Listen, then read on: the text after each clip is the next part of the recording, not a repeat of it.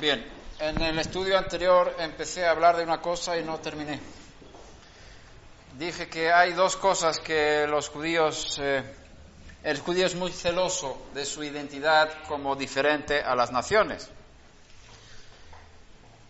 Y entonces todo lo que amenaza al judío para no seguir siendo judío es atacado por el judío. Se, se, se guarda mucho de, de, de, ver que no haya persecución, que no se levante otra vez lo que se levantó en la historia, este odio que llevó al judío al exterminio casi. Y esa es una parte que los judíos están muy acostumbrados a esta parte de ver cómo está la situación de los gentiles que los rodean, a ver qué actitud tienen hacia nosotros. Porque es, es cuestión de supervivencia, ¿no? Y la, costumbre es que haya hay, mucha más persecución. Entonces el, judío está acostumbrado a, aguantar la persecución y el odio de los gentiles contra ellos. Pero está surgiendo una nueva situación en estos últimos años, quizás podríamos decir 10, 15, 20 años últimos, que el judío no sabe cómo manejar esta situación. Y es cuando montones de no judíos empiezan a identificarse con las cosas hebreas. Los cristianos empiezan a tocar el shofar en, la, en, el culto, empiezan a hablar cosas hebreas en los púlpitos, empiezan a cantar canciones hebreas y muchos empiezan a decir que son judíos, empiezan a vestirse como judíos y estudiar judaísmo y quieren saber y tal y cual. Y es una situación totalmente nueva en, el, en la historia del pueblo judío. Tuve un encuentro hace unos años con el rabino principal de Suecia en una iglesia evangélica que le, habían invitado para dar una conferencia, hacerle preguntas. Y fui y le conté lo que está pasando en el mundo, este interés entre los gentiles, específicamente entre los cristianos evangélicos, de retomar una herencia hebrea que sienten que tienen que tomar y muchos son descendientes físicos de judíos que quieren retomar su herencia. Y él dijo, hoy qué miedo!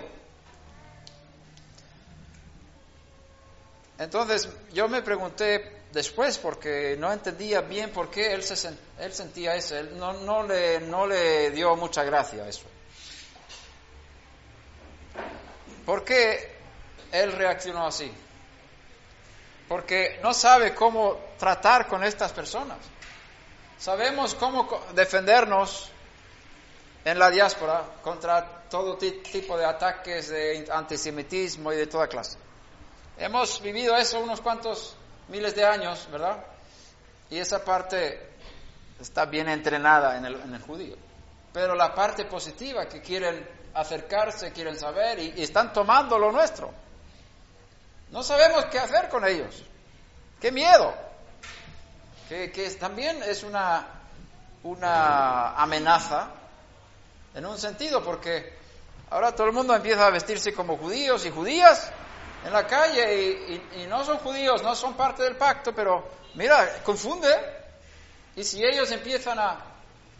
se visten como judíos, pero luego no viven como judíos, ¿qué testimonio están dando de nosotros los judíos a los gentiles? ¿Te, das cuenta de, de, las implicaciones que esto tiene? Si tú te vistes como judío y andas por la calle y estás eh, haciendo cosas que son que dan un, un, mal testimonio de un judío ante, la, ante los gentiles, tú estás causando que los gentiles odien a los judíos por causa de tu conducta, ¿verdad? Entonces, si te vistes como judío, tienes que entender que yo ahora estoy, la gente va a pensar que soy judío y todo lo que yo hago, eso va a repercutir contra o a favor del pueblo judío. Eso es bien, bien grave, ¿verdad? Que no estamos viviendo en una isla. El mundo es muy, muy muy abierto en este tiempo. Todo lo que sucede aquí también eh, rápidamente pasa al otro lado del mundo, por internet y demás. Entonces, si tú empiezas a, poner costumbres judías en tu vida, mira que no sea una piedra de tropiezo, ni para el judío, ni que sea un mal testimonio para las naciones, para los gentiles. Porque puede repercutir negativamente eh, contra el pueblo judío al final. O puede ser algo, positivo también para ellos. Pero como es una situación de nueva, pues no, no, no, no hay mucha experiencia cómo tratar con estos que vienen. Cuando Israel estaba en la diáspora, cuando los judíos vivían esparcidos entre las naciones, toda su, todo su esfuerzo, su empeño fue sobrevivir, sobrevivir como judíos. Por eso el judío en la diáspora vive en comunidad con otros judíos. Un judío solitario está destinado al fracaso. ¿Por qué? Porque la vida judía es una vida comunitaria en cuanto a comida, en cuanto a las fiestas. ¿Cómo vas a orar si, si no hay minyan? Estás orando solo y no puedes representar a todo el pueblo. Necesitas nueve varones judíos más para formar un minyan y representar a todo el pueblo para que tus oraciones tengan fuerza en los aires.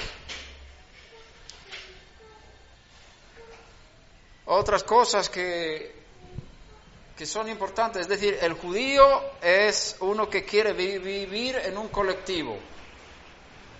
El judaísmo es, es un colectivismo. Aunque muchas veces cuando vas a la sinagoga te, das cuenta, estamos orando la misma oración todos, pero todo el mundo ora. Es más individualismo que colectivismo en la misma oración de, de la sinagoga. Mucha gente, bueno, sabes que aunque uno esté dirigiendo la oración, cada uno está orando lo mismo. No es que están escuchando a aquel y dicen amén a sus oraciones, porque la oración es algo personal. Tú oras delante de Hashem y el otro también, y alguien dirige, porque alguien tiene, tenemos que hacerlo más o menos en común. Pero no es que el que esté dirigiendo diga las palabras en lugar de los demás. Todo el mundo dice las palabras. Cada uno está orando. Por eso es importante que cada uno tenga su sidur porque no es una oración de uno, es una oración de, común. Al mismo tiempo, cada uno ora. Entonces, eh, a veces uno ora, algunos, eh, aunque, aunque, estemos en Minyan, hay algunos que se adelantan en la oración. Hay un rabino o un Hassan que está dirigiendo, Hassan, y ese es el ritmo general de la sinagoga.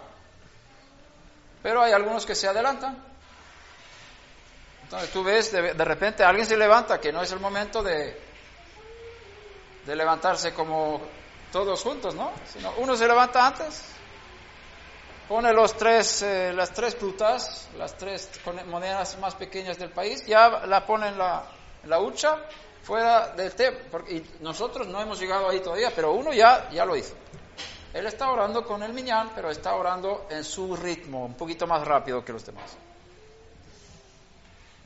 Luego también puede venir uno tarde y se, se, junta con el y entonces nosotros estamos en la mitad, pero él todavía está sentado, porque tiene que cumplir, orar sus oraciones.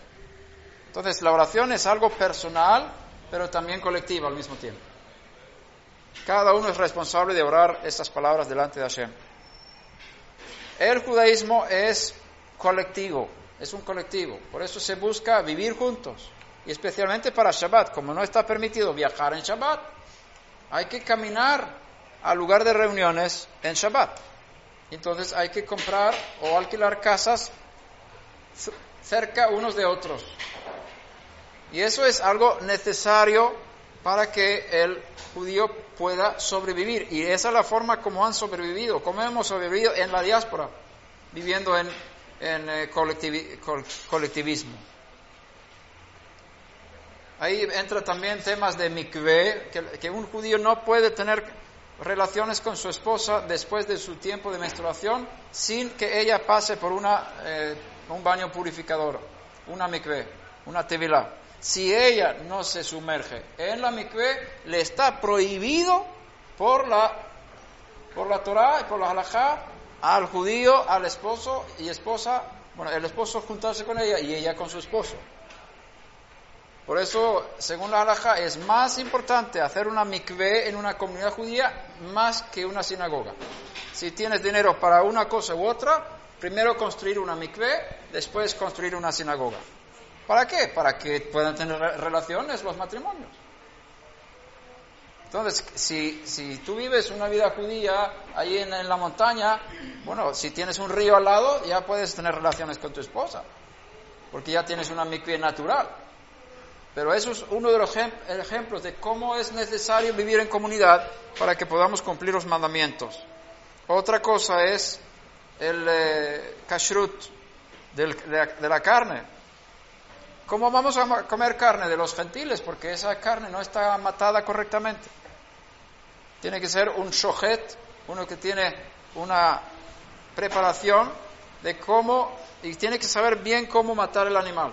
Y hay leyes bien estrictas de cómo tiene que ser el cuchillo, de dónde tiene que cortar. Cuando hace el corte, el animal no tiene que sentir nada y el cuchillo tiene que estar sin sangre. Si el cuchillo tiene sangre después del corte, no es un corte correcto. Entonces hay cosas ahí de leyes que son muy importantes. Eh, y entonces, si vamos a comer carne, ¿dónde conseguimos carne? Tenemos que tener uno de nosotros que sea shohet, uno que sea matador. Entonces, ese trabaja para toda la comunidad y mata la carne, mata a los animales, mata la carne. También mata la carne. Entonces, la vida judía fuera de Israel hasta la fundación del Estado de Israel, digámoslo así, o hasta las fuertes aliadas de los últimos tiempos, ha sido una vida judía de sobrevivencia, enfocado a la supervivencia del, como pueblo. Y no se interesaba tanto a enseñar a las naciones, no cumplía tanto su misión de ser luz a las naciones. Aunque Hashem siempre ha utilizado a los judíos, han estado ahí siempre, pero el enfoque del judío no es que yo estoy aquí para ayudar a los gentiles a cumplir sus mandamientos. No, tú no ves muchos judíos que piensan así. Y eso es por causa de los años en la diáspora que los judíos están enfocados en sí mismos, guardarnos, de no perder nuestra identidad, de que nuestros hijos no se asimilen, de que no nos maten, de que podamos sobrevivir hasta que podamos volver a nuestra tierra. Ahora, cuando el pueblo judío ha vuelto a la tierra de Israel, ya se está abriendo un poquito más hacia las naciones. Y en este movimiento de volver, de que los judíos vuelvan a la tierra, viene en paralelo con el interés por el judaísmo entre las naciones. Entonces ahora se están abriendo más y más líderes, rabinos en Israel, para ir a las naciones a enseñar a los gentiles cómo vivir una vida justa delante de Hashem. Y, existen movimientos no ágidos o no ágidas. ¿Cómo se dice? ¿Qué es lo correcto? movimientos no ágidas. Que los rabinos salen de Israel y enseñan a las naciones cómo vivir según las leyes de Noah. Y es algo positivo porque ya el, judío está empezando a cumplir su papel como instructor de las naciones, de transmitir la luz de la Torah a, las, a los gentiles. Y eso es parte de que ahora el judío tiene una plataforma, o sea, después de la fundación del Estado de Israel, el judío tiene una plataforma muchísimo más poderosa desde la tierra de Israel, en la cual él se siente que está en casa, ya no está en, el desierto de la diáspora entre las naciones, sino ahora está en casa y como está fortalecido en su casa, ya puede dar a otros también.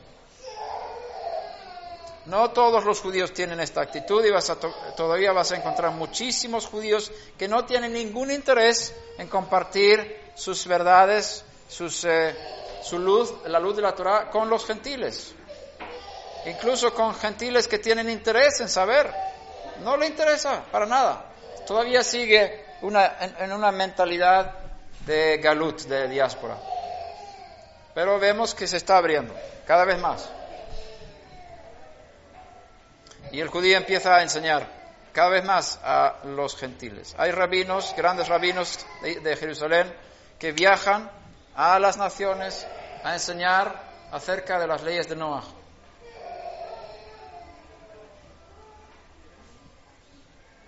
Entonces, ¿cómo vamos a hacer con todos estos que quieren sacar, apropiarse, beneficiarse cosas del judaísmo. Vamos a prohibirles que lo hagan, porque esto es nuestro, ¿no? Si va a haber una diferencia entre el judío y el gentil, Hashem lo creó así. ¿Qué vamos a decir a estos gentiles que se visten como judíos? Que son falsos, vamos a ir en contra de ellos, vamos a decir, no, no, no, tú no puedes hacer eso, tú no eres Israel, tú no puedes decir Shema Israel porque no eres Israel. ¿Qué vamos a decir? Vamos a ayudarles, vamos a instruirles. Entonces surge ahora un movimiento que se llama movimiento Noahida. Y esto es para mí un cumplimiento muy hermoso de los planes de Hashem para los últimos tiempos. Como vimos al principio, dos cuadros, uno en el centro y otro más grande alrededor. El mundo se divide en dos grupos de personas, Israel y las naciones, ¿verdad? Entre las naciones están los siete mandamientos de Noah. Las naciones tienen la obligación de cumplir estos mandamientos. Luego tenemos a los, los que han experimentado el poder de la resurrección de Yeshua, han llegado a un estado espiritual de conectar con el Mesías en el mundo celestial y son parte del Israel de, Dios en el cielo. Eso es un grupo selecto, un grupo santo, un grupo tremendo entre las naciones que realmente son Israel desde el punto de vista celestial. Pero tenemos que cuidar mucho, esa, mucho la parte de mantener la diferencia entre los judíos y estas personas, porque Hashem lo ha establecido así.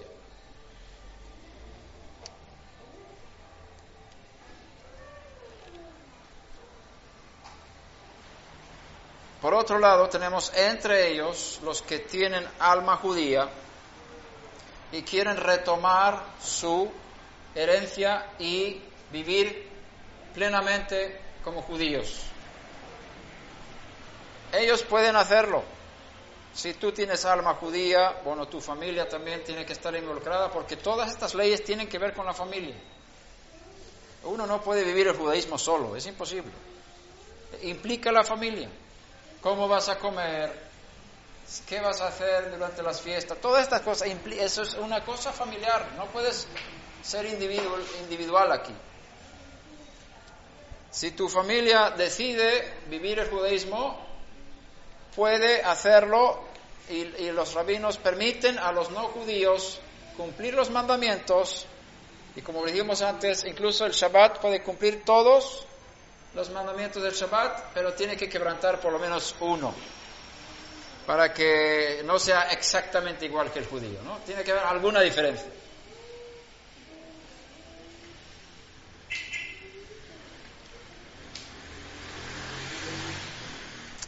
Sin embargo, no todos los que están entre las naciones tienen el deseo de convertirse en judíos o retomar una herencia hebrea. Muchos no van, a sentirse, yo no tengo, yo no soy judío, no, no quiero ser judío, y, pero quiero vivir para el Dios de Israel, quiero servirle con todo mi corazón. ¿Qué hago? Bien, ahora vamos a volver un poquito atrás en la historia. Cuando el rabí Shaul fue enviado por Yeshua a los gentiles, él enseñó a los gentiles acerca de los siete mandamientos de Noah. Cómo vivir una vida santa y justa delante de Hashem como justos de las naciones. Como Bnei Noach en Mashiach. Y estaba todavía, su mensaje estaba dentro del marco del judaísmo. Rabbi Shaul nunca creó el cristianismo y eso es un mito histórico que lamentablemente está bien arraigado tanto entre los cristianos como entre los judíos. Los judíos piensan que Jesús es el fundador del cristianismo, pero los que están un poco más alumbrados, los que conocen un poquito, poquito más los evangelios y conocen un poquito más de la historia, ellos fácilmente se dan cuenta que este Yeshua de Nazaret era uno de los nuestros. Ni siquiera entró en una casa de un gentil en toda su vida. Toda su enseñanza está dentro del marco del judaísmo de la época. Él nunca salió de Israel. Es uno de los nuestros. Pero el problema para la mayor parte de los judíos es Pablo. El problema es Pablo. Y Pablo es visto como el fundador del cristianismo entre, entre muchos judíos. ¿Por qué? Porque consideran que Pablo estaba pervirtiendo el judaísmo. Y según mis estudios, mi, mi conocimiento, el problema aquí es que se está mal interpretando a Pablo. Por ejemplo, el texto de Gálatas 3:28, cuando dice, aquí no hay judío ni griego, todos somos uno. Si tú pones eso aquí en la tierra, vas a crear el mundo cristiano, vas a crear un cristianismo nuevo. Porque eh, la base de lo que es la iglesia católica, que significa la, iglesia común para todos, es que no haya diferencia entre judíos y gentiles y, los que, y, consideran que los que están dentro, dentro de la iglesia son los que van a salvarse. La iglesia se funda en dos cosas. El cristianismo, digámoslo así, tiene dos pies. Un pie se llama nosotros somos el nuevo Israel. Nosotros somos el nuevo pueblo de Dios porque el pueblo judío fue rechazado por Dios y ya no son el pueblo de Dios. Nosotros los cristianos somos el pueblo de Dios ahora, en lugar de los judíos. Y como somos el nuevo pueblo de Dios, nosotros no podemos hacer las cosas que los judíos hacen porque eso es volver a la ley y la ley caducó, ya pasó de moda. Eso es una base muy sólida en el cristianismo, que nosotros somos el nuevo Israel. Por supuesto, la, reforma de Lutero, los movimientos eh, de avivamiento en los últimos tres siglos han restaurado mucho del conocimiento original de, los, de las enseñanzas de Pablo, pero nunca salieron del cristianismo. Todo estaba dentro del sistema cristiano que está separado del judaísmo y muchos conceptos judíos eh, se enseñaron, eh, especialmente en, el tiempo de los pioneros de los pentecostales, en los, en principio del siglo XX, cuando el pentecostalismo tuvo fuerza en el mundo, muchos de los conceptos judíos de santidad y cosas de estas fueron enseñados por ellos. Y, y eh, hay cosas muy sanas ahí. Sin embargo, lo que vemos hoy en día no se están volviendo los movimientos eh, cristianos más hacia la, la, Iglesia Católica cada vez más, con conceptos católicos que son los del fundamento del cristianismo. Como no salieron del cristianismo, se quedaron ahí dentro. todavía está la influencia de Roma sobre todas las iglesias evangélicas. Cada vez que ellos se reúnen en domingo y dicen que el domingo es el día del Señor, ellos reconocen la autoridad de la Iglesia sobre las, las escrituras.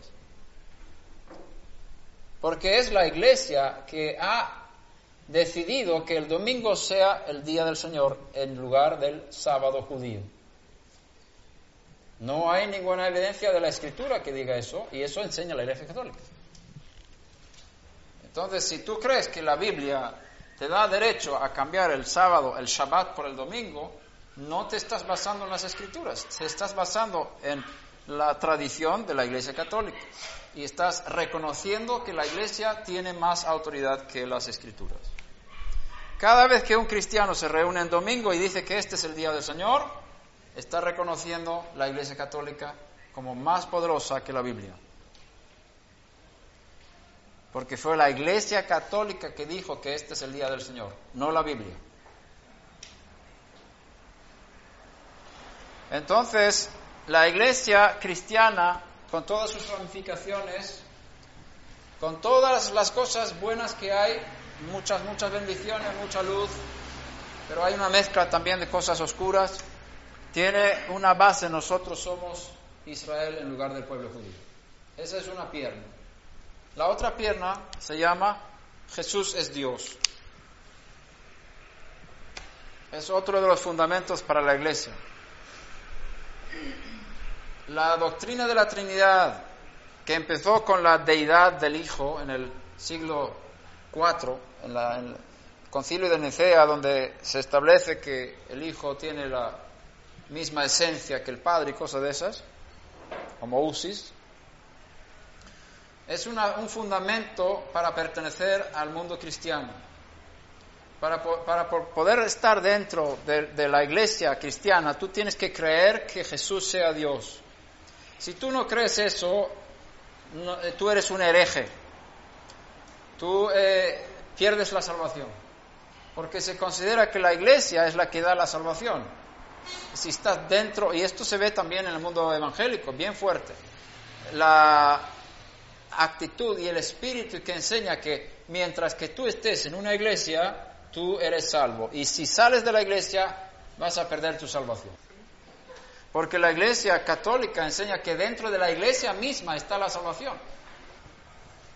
Entonces, la iglesia dice que tú tienes que creer estas cosas, tienes que creer con tu mente que Jesús sea Dios, y si no crees eso, tú estás fuera de la iglesia y estás perdido. Te pierdes para siempre, te vas al infierno. Entonces, uno de los, eh, ahí vemos que los dos fundamentos del cristianismo no tienen base en las escrituras. Como vimos aquí hace unos días, el evangelio que predicó Pablo no mencionó absolutamente nada de que tienes que creer en que Jesús o Yeshua sea Dios para ser salvo.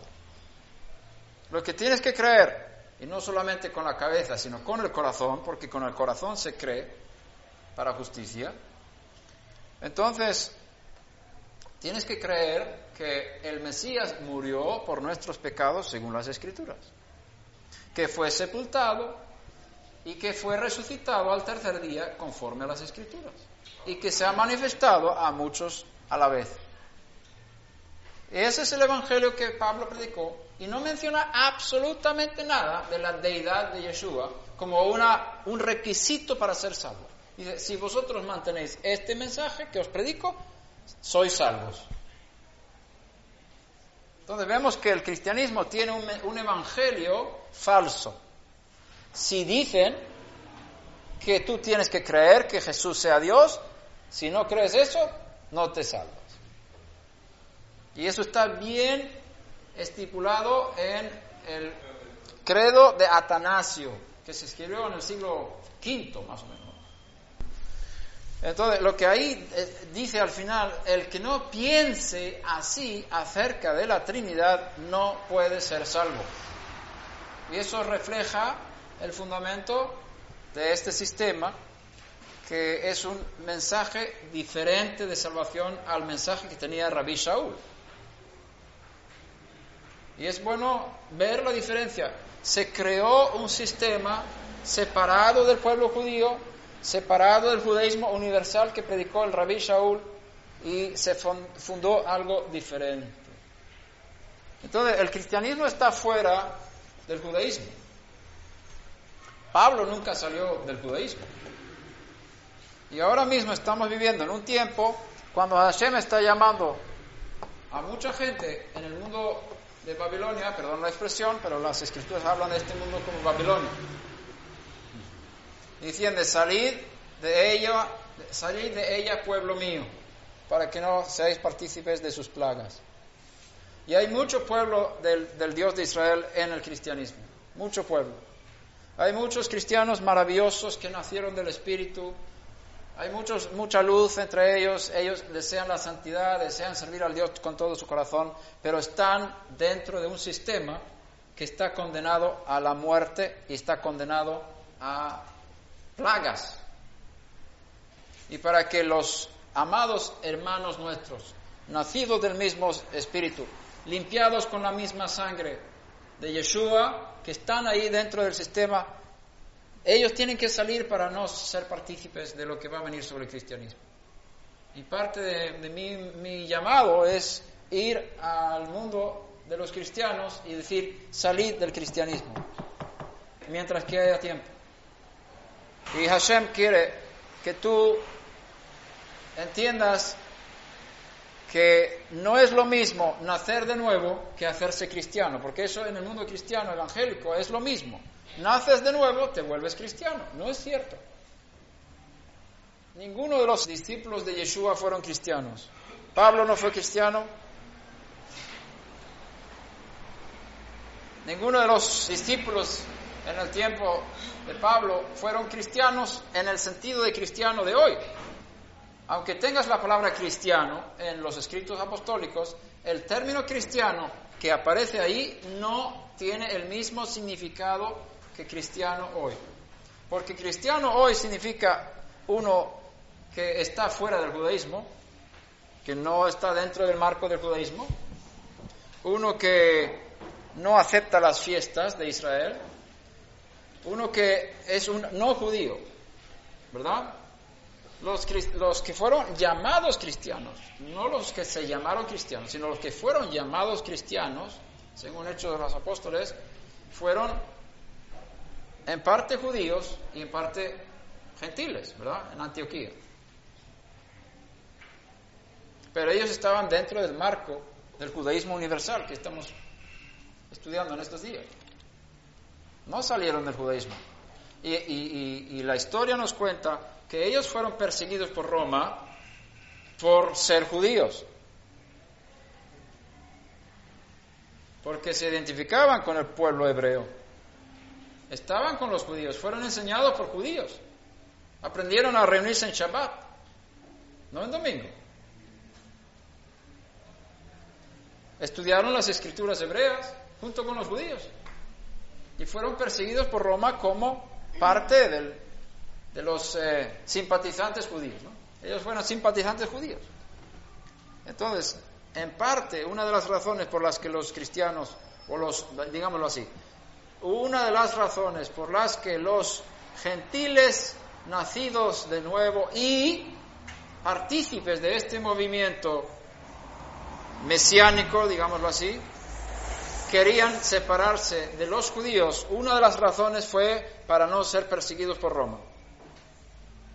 Porque si, Roma persigue a los judíos, es mejor decir, nosotros no somos judíos, somos cristianos somos.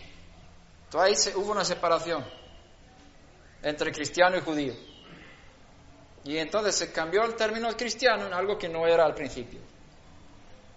Cristiano significa uno que no es judío, ¿verdad? Si eres cristiano no puedes ser judío, ¿verdad? Eso es incompatible en la mente de hoy, pero en la mente de, los hechos de los apóstoles no es incompatible. Cristiano significaba otra cosa en ese tiempo. Y es más, ¿Cómo sabemos que hablaban en griego en Antioquía? Porque el término cristiano es un término griego. Cristianos. ¿Qué idioma hablaban en Antioquía en esa época? Antioquía no fue Grecia. ¿Dónde está Antioquía? En Siria. ¿Qué idioma hablaban en la arameo? Arameo. Entonces, ¿realmente fueron llamados cristianos con el término griego cristianos? ¿O eso es una traducción del arameo? En el caso de que no hablasen griego, los que los llamaban cristianos, no dijeron cristianos, cristianos, dijeron mesiánicos. No sé cómo se dice nada más. Entonces, hay que revisar eso. Entonces, lo que es importante para nosotros ver, que tenemos que desconectar históricamente y, teológicamente el término nacido de nuevo del término cristiano, primero. Segundo, tenemos que desconectar el término que aparece en los escritos apostólicos como cristiano de lo que es un cristiano hoy en día, que no es lo mismo.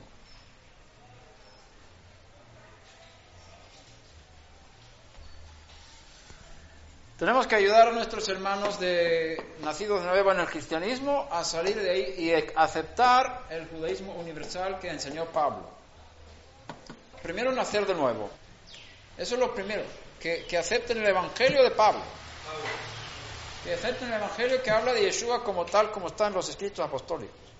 Que Él murió por nuestros pecados, según las escrituras, fue sepultado, fue resucitado el tercer día y a base de su muerte expiatorio nosotros recibimos el perdón y la expiación de nuestros pecados y por su vida, después de la resurrección, nosotros tenemos vida eterna y acceso al mundo venidero. Es el, es el Evangelio, tanto judíos como no judíos. Segundo,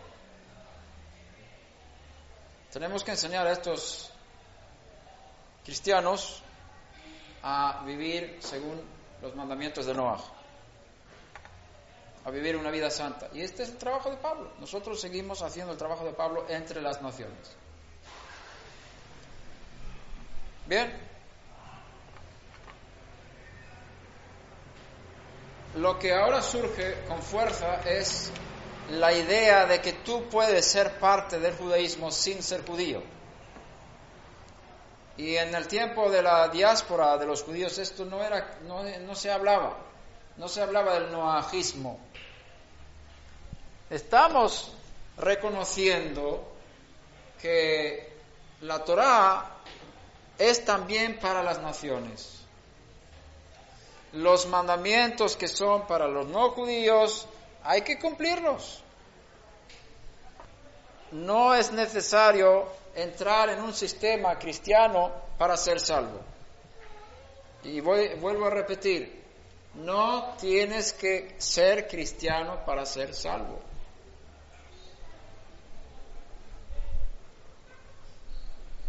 ¿Cuánto me acuerdo de un grupo de hermanicos de España que venían a la televisión enlace?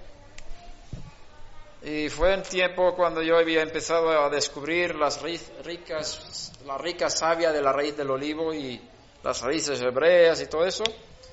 Y yo había tenido una entrevista ahí en la televisión en Madrid.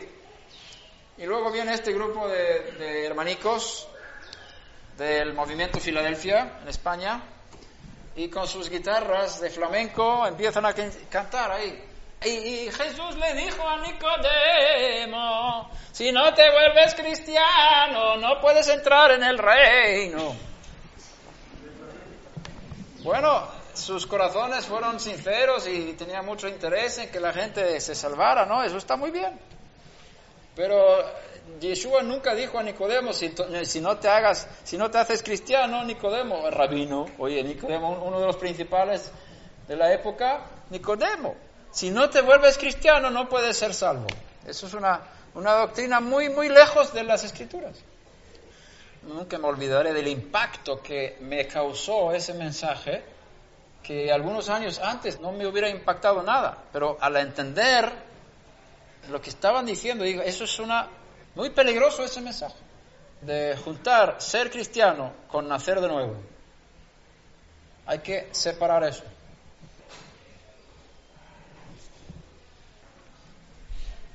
Si, volvemos a lo que dijimos antes en cuanto a la situación nueva que estamos viviendo ahora, los judíos se preguntan, ¿qué vamos a hacer con todos estos? Y se ofrece ahora ayuda, hay una yeshiva en, Jerusalén que está ofreciendo cursos a los de las naciones para estudiar las leyes de la Torah, que son para ellos las, las siete leyes noédicas. Y, y, se está ayudando a estas naciones que quieren retomar o, digamos, eh, acercarse y ser parte del grupo de los temerosos de Dios cerca de Israel. Tenemos aquí una cosa importante y es el tema de Mashiach. El tema de Mashiach es sumamente sensible e importante. En una de las, uno de los mandamientos de Noah se habla de no cometer idolatría. Y una de las piedras de tropiezo más importantes es lo que se está haciendo a Jesús en el mundo cristiano.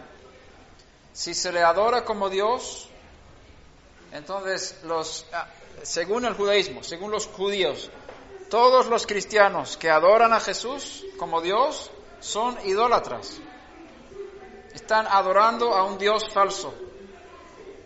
Porque hay un solo Dios y es el infinito, el invisible que nadie ha visto ni puede ver, que habita en una luz inaccesible. Dios no es hombre ni hijo de hombre, está escrito en, la, en el Tanaj.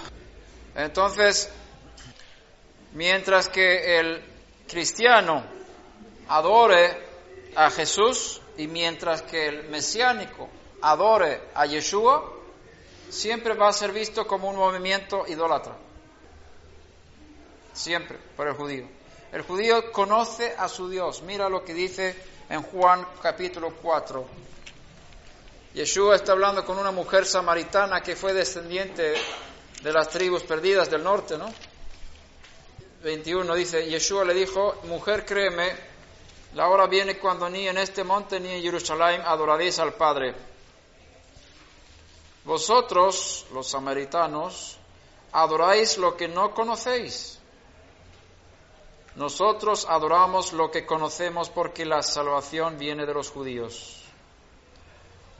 Nuestro maestro, el, Mesías Yeshua, dijo, nosotros los judíos adoramos lo que conocemos. El judío conoce a su Dios. Lo que está diciendo Yeshua aquí, que el concepto judío de Dios es correcto. Nosotros los judíos conocemos a Dios. Vosotros los gentiles no conocéis a Dios, le estáis adorando a vuestra manera, ahí en el monte que no es el donde Hashem escogió, pero le estáis adorando sin conocerle. Y, que conste que los samaritanos tienen un pentateuco, el pentateuco samaritano, que son los cinco libros de Moshe Rabenu. Está un poco cambiado, pero tienen una, una base ahí para su religión, hoy en día también en Israel, los samaritanos. Y Yeshua dijo, vosotros adoráis al que no conocéis. Nosotros los judíos tenemos la revelación de quién es el Eterno, quién es el Padre. Y él habla de que hay que adorar al Padre en espíritu en verdad. Y el concepto judío de Dios es totalmente diferente al concepto cristiano de Dios. Aunque se habla de un monoteísmo, que hay un solo Dios, pero el concepto judío es, es sumamente amplio. ¿Quién es Dios? Y es una de las preguntas primeras que se hacen cuando vas a hacer la conversión. ¿Quién es Dios para ti? El concepto de un Dios ilimitado, un Dios Ein Sof, es predominante en la mente de un judío. Él sabe que Dios no es hombre, ni puede ser hombre, no puede convertirse en nada, porque Dios no puede cambiar. Él es fuera, Él está fuera de esta creación. No está sujeto a tiempo, ni está sujeto a cambios de ninguna clase, en el cual no hay cambio de, dice ahí Jacob, ¿no? Cuando habla de Dios. No, no hay, no hay cambios. Ni, ni hay sombra de variación en él. Entonces, si Dios no cambia para nada, ¿cómo se puede convertir en hombre? ¿Verdad? Dios no cambia. Y Él es sin límite. Y si Dios es ilimitado, ¿cómo va a ser más que uno? A ver si todos captaron eso. ¿Cuántos creen que Dios es ilimitado? No tiene límites. El momento cuando pones límites a Dios ya no es, ya no es el, el verdadero, es una parte, una limitación de Dios. Y cada nombre con el cual se, se manifiesta es una limitación. Elohim es una limitación, porque habla de la justicia del Ein Sof. Se manifiesta como Elohim, pero eso le limita a ser justicia. Ahí Elohim no es la, no es la manifestación plena de Dios, del Ein Sof. Cuando se manifiesta como Yud, Hei y Vav Hei, es como el nombre sagrado que no pronunciamos, podemos decir Hashem, se manifiesta como el misericordioso. Otros nombres como El Shaddai, cada nombre, y cuantos más nombres tenga, más se limita. Entonces, si cada nombre que él, con el cual se manifiesta en este mundo le limita a cumplir la función de ese nombre, entonces ¿quién es? Realmente. Nadie puede conocer a Dios realmente. Y ese es el concepto judío, que está fuera totalmente de esta creación. Todo lo que sabemos de Él es lo poco que Él nos ha revelado a través de los profetas, a través del espíritu de profecía que, que transmite información a nosotros de quién es Él. Y Él se manifiesta en este mundo. Pero si no fuera por las manifestaciones de Él, nadie podría saber nada de Él. Ahora, si Él es ilimitado, significa que no puede ser más que uno. ¿Verdad? ¿Por qué? Porque si hay dos, si hay una dignidad o una trinidad, tres en un Dios, como dice el eh, credo de Atanasio, entonces habría una diferencia entre Padre, Hijo y Espíritu Santo, ¿verdad? Eh, Hay una ¿Dónde está la línea divisoria entre el Padre y el Hijo? Porque si el Padre no es el Hijo, como dice el credo de Atanasio, y el Hijo no es el Padre, y el Espíritu no es el Padre, no es el Hijo, y el Hijo no es el Espíritu, y el Padre no es el Espíritu, hay una limitación. Y cada limitación le hace más que uno. Y si Hashem es Echad, como estás orando cada vez que haces el Shema, Hashem Echad, no puede haber Trinidad. Él es uno y único, ilimitado. Y si hay límites entre uno, una persona y otra en la Trinidad, ya no es un Dios ilimitado. ¿Captasteis el, el- el- pensamiento? Entonces, el judío conoce a su Dios.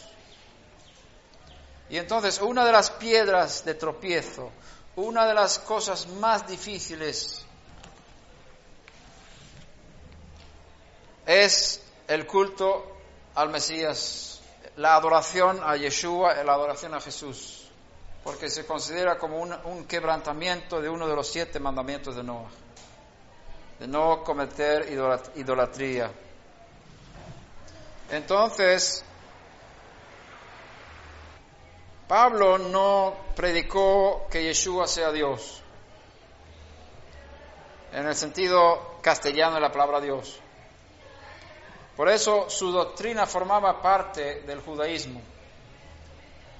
El momento cuando enseñamos que Jesús o Yeshua sea Dios, ya salimos del judaísmo.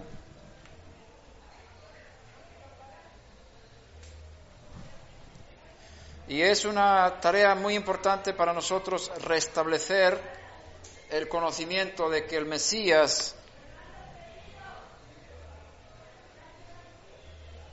tenía que sufrir, morir, resucitar para quitar los pecados de Israel y las naciones Y él puede ser, Yeshua puede ser ese Mesías sin ser adorado como Dios. Y aquí tenemos que tener cuidado con las canciones que permitimos en nuestras comunidades. ¿Por qué? Porque muchas de las canciones importamos, por un lado, del mundo cristiano, por un lado, del mundo mesiánico, y por otro lado, del mundo ortodoxo, ¿verdad? Y aquí se cantan las canciones. ¿Y dónde están los que hacen sus propias canciones? Más fácil comprarse un disco o copiar un disco de forma pirata que, que inventar nuevas canciones, ¿no? Aunque el mono se vista de seda, mono se queda. O sea, aunque tú digas Yeshua, si tienes el concepto de Jesús, sigue siendo un Dios pagano, un Dios que se adora. Entonces, no puedes entrar, eso es, eso es impureza, no puedes traer eso a las comunidades no, ágidas. No se puede traer eso a, a, los justos de las naciones. Hay que purificar de ese espíritu de adoración falsa. Entonces, cuidado con las canciones de los mesiánicos, porque la mayor parte de los mesiánicos en los Estados Unidos son trinitarios. ellos están basándose en las doctrinas de Roma. Y mientras que ellos sigan así, nunca, nunca, nunca van a ser aceptados por la línea general de los judíos. Porque el judío conoce a su Dios y huele cuando hay adoración falsa. Y no va a aceptar ese espíritu. Hay un movimiento fuerte eh, entre los eh, noágidas de negar a Yeshua como Mashiach. Y eso es algo muy trágico, muy, muy negativo, muy, muy triste, que por causa de la adoración falsa a este Tzafnat Paneach, ¿verdad? El que le cambiaron el nombre y le, en Egipto le adoraron como Dios, pero realmente hay un verdadero judío detrás, hay un hebreo ahí detrás. Entonces, por causa de la falsa adoración, a él le tiran también a él y no le reconocen por, por causa de toda, toda esa falsa adoración que se ha hecho con él y con su nombre y la tergiversación de él. Porque Yeshua no es lo mismo que Jesús. Hay que diferenciar entre una cosa y otra. Sin embargo, Jesús puede ser positivo o negativo. Jesús puede ser un Dios falso y también puede ser entre los sinceros, digamos, evangélicos y también algunos católicos, ellos logran desconectar a, su concepto de Jesús de la, de la idolatría, de la línea general del cristianismo, y han tenido una experiencia genuina con, la muerte de, Yeshua y han tenido contacto con el verdadero, aunque le llamen Jesús y, y todo lo demás. Es un poco difícil explicar eso.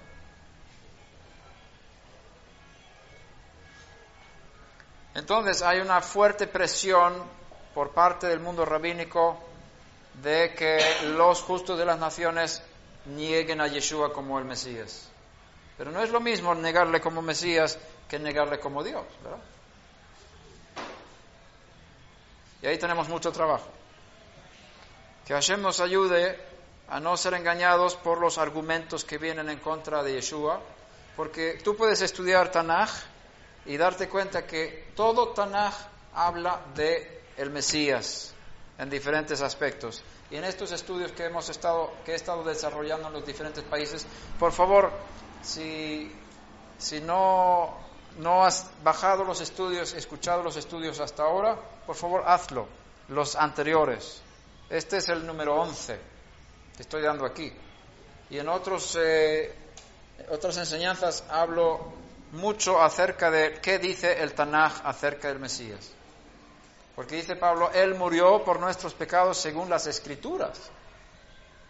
Tienes una base súper fuerte en todo Tanaj para creer que Yeshua sea el Mesías eh, sufriente, Ben Yosef, y que va a venir como Mashiach Ben David. Hay mucha, mucha base. Y, si estás bien cimentado en el Tanaj, viendo al Mesías según las escrituras, no te van a tambalear algunos argumentos que están, aunque, aunque sean fuertes esos argumentos, pero un argumento en contra, cuando tú tienes tres mil millones a favor de Yeshua, no te va a hacer tambalear. Pero si no estás bien cimentado en la Torah, en, los escritos del Tanaj, y veas allí que Hashem te haya revelado a Yeshua, vas a ser engañado por los argumentos de, de, de los de los que están hablando en contra de Yeshua como Mashiach. Es importante. ¿Por qué Hashem permite todo esto?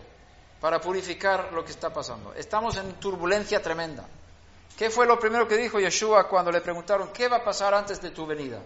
¿Qué, es la señal de que todas estas cosas van a venir? Y lo primero que dijo, mirad que nadie os engañe. Mirad que nadie os engañe. O sea, lo característico del tiempo, del fin, va a ser que va a haber muchos engaños.